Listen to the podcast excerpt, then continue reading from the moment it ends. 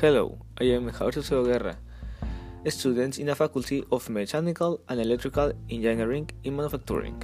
Today's topic will be the importance of reading. Reading is one of the most important means in the world, since if you know how to speak a language well, you can communicate by reading, since all we know about your ancestor is through the reading of hieroglyphics, but in the future, your future generations will know with certain. Reading should not stop be, being um, a habit since, as people say, reading makes you free. Reading is also considered the key to success or the great difficulties that anyone can have. That is why it's important to train children, your mouth, and adults with a good reading habit. Obviously, reading can be done in many ways and for many purposes. Thus, reading for pleasure is not the same as reading that is done out of obligation to meet a certain education or work objective. Reading influences many aspects of your life. For example, reading helps the development and improvement of language, improves oral and written expressions, and make language more fluent, increase the vocabulary, and improve writing and spelling.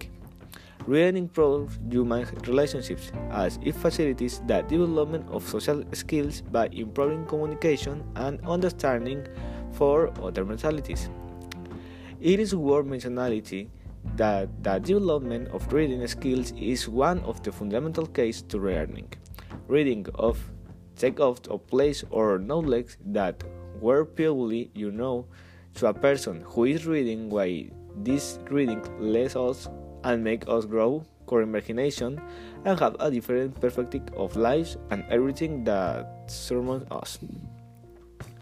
Through human history, the importance of reading has not yet grown as would you like, but great efforts have been made to achieve and as we have developed and your reason of learning and knowing more is based on reading since through this we will understand discover and learn new and useful things for their, their lives.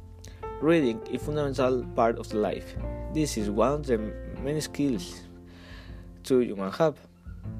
Reading considered as one of the mechanics of learning and lessons in school or usually then reading helps of develop the ability to analyze, con- analyze concentrate and generate reflections about that being ring reason why the ring is important to all of for example increase of your curiosity and knowledge it keeps us informed make up your imagination follow inspiration and bring ideas to life.